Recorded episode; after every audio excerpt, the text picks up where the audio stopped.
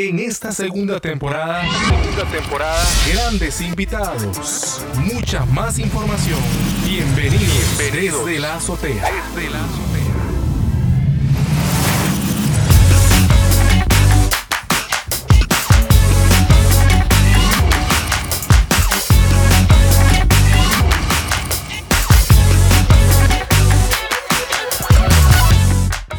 Estimados oyentes, bienvenidos a un episodio más de Desde la Azotea. En esta segunda temporada, hoy tenemos una invitada muy especial. Hoy hacemos contacto hasta Atlanta, Estados Unidos, y conversamos con una de las periodistas más reconocidas en América Latina.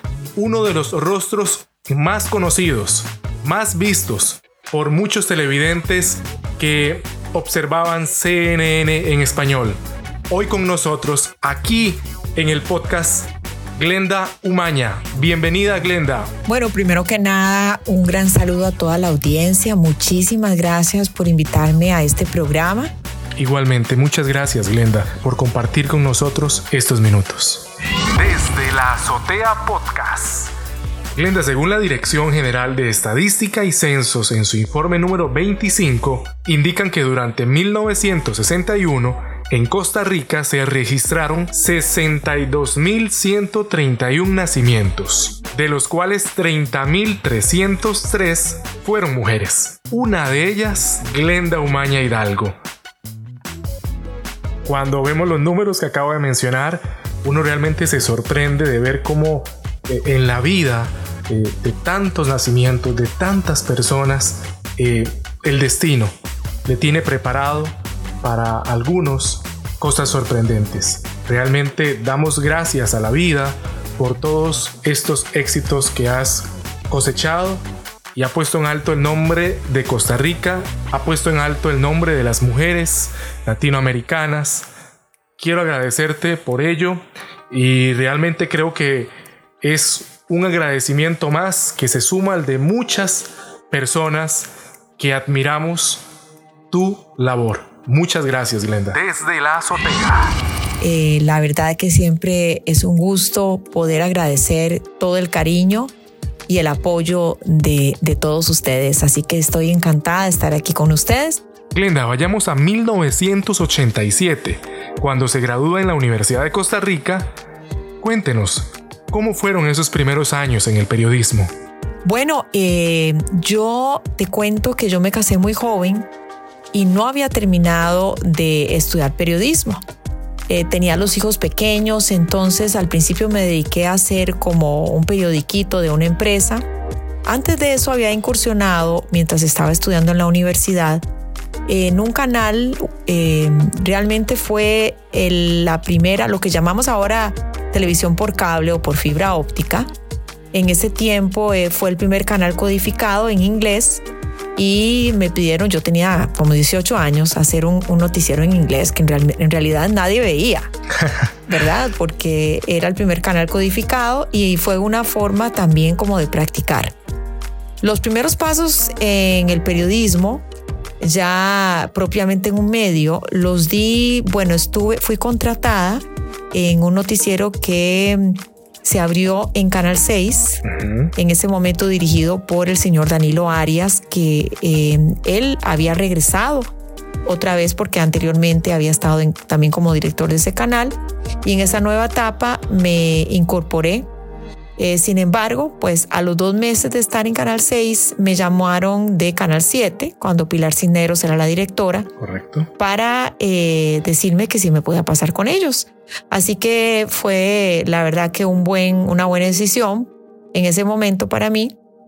Nos pasamos a me pasé para Canal 7, eh, ahí estuve durante ocho años y realmente fue una etapa preciosa para mí, de muchísimo aprendizaje, de conocer más a mi país, de reportear, de presentar, de, informar.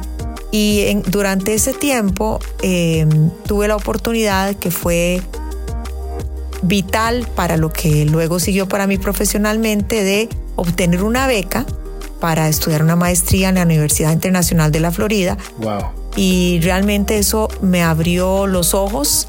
Eh, empecé a soñar, ¿no? En integrarme a una cadena internacional y finalmente lo logré. Cuando le digo CNN en español a Glenda Umaña, ¿qué viene a su mente y a su corazón? Cuando le digo CNN en español a Glenda Umaña, ¿qué viene a su mente y a su corazón? Ay, CNN seguirá siendo parte de mi vida siempre. Yo es una empresa que siento que sigue en mis venas, eh, de la, a la cual estoy sumamente agradecida. Fueron 18 años que yo pasé eh, informando, integrada totalmente a, las noticias de última hora, una cadena de 24 horas de noticias.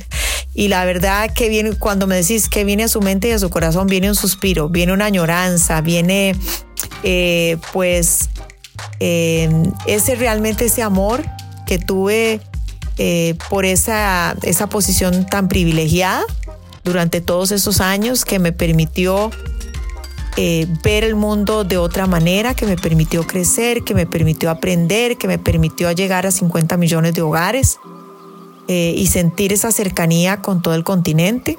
La verdad que fue un enorme honor, lo veo como con enorme agradecimiento, con un gran agradecimiento y sobre todo haber sido parte de la historia de, de la primera cadena eh, de noticias en español de 24 horas. Definitivamente todo un honor, Glenda, el que tuviste la oportunidad eh, de la cual fuiste parte y que hoy en día sigue, sigue CNN en español como uno de los medios más sólidos, más fuertes en el mundo. Quiero continuar, Glenda, con mi siguiente consulta. ¿A dónde está el secreto para llegar a la cima sin perder la humildad y nunca olvidarse de este pedacito de tierra llamado Costa Rica?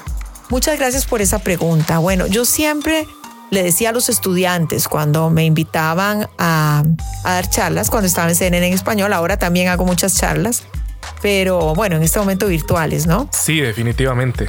Pero siempre les decía, vean, ustedes no pueden estudiar periodismo por pensar qué bonito salir a la televisión o qué bonito ser famoso o por el glamour o porque mi nombre o por el reconocimiento, ¿no? Obviamente todos queremos y añoramos ese reconocimiento humano, pero eso es pasajero. Entonces, yo creo que uno tiene que tener claridad de los verdaderos valores y de que uno es un instrumento más, porque hoy estás y mañana no. Y así me sucedió a mí. O sea, yo estuve 18 años en CNN en español, pero ya no estoy. ¿Ok?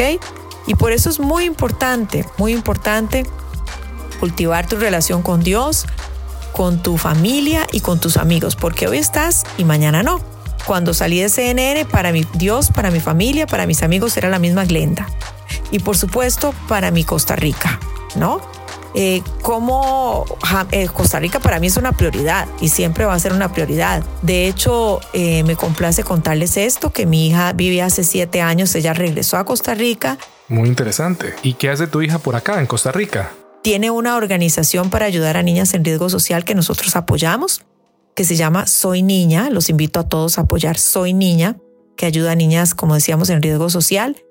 Y, y realmente, eh, pues uno puede estar viviendo afuera, aunque en los últimos años les cuento que he pasado mucho tiempo en Costa Rica también. Es más, hay gente cree, que cree que yo sigo viviendo allá, eh, pero seguimos basados aquí en, Atlanta. Bueno, porque estábamos viajando mucho. Ahora vamos a ver dentro de todo este nuevo normal y nos era mucho mejor viajar de acá que hay vuelos directos a, todos los países.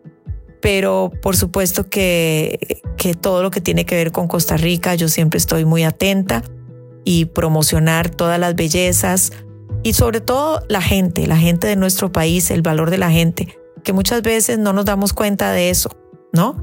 Y eso eh, para mí es sumamente importante, resaltar todas las cosas lindas, todas las, por supuesto tenemos muchos desafíos, eh, tenemos todavía eh, muchas metas que cumplir, sobre todo para las poblaciones más, digamos, que tienen menos recursos pero yo siempre pienso que en lo positivo y muchas veces no, no nos damos cuenta de toda esa libertad en la que vivimos, de la posibilidad de tener eh, todas esas bellezas naturales de forma tan, tan cercana, de la amabilidad de las personas y la solidaridad, son parte de las características que tenemos en Costa Rica. la Azotea Podcast. Glenda, ahora quiero citar un comentario sobre su persona en la red social LinkedIn. Dice lo siguiente. Glenda Umaña forma parte del comité Mujeres Líderes América. Para incorporarla, se tuvo en cuenta que es una de las periodistas latinoamericanas más reconocidas y valoradas.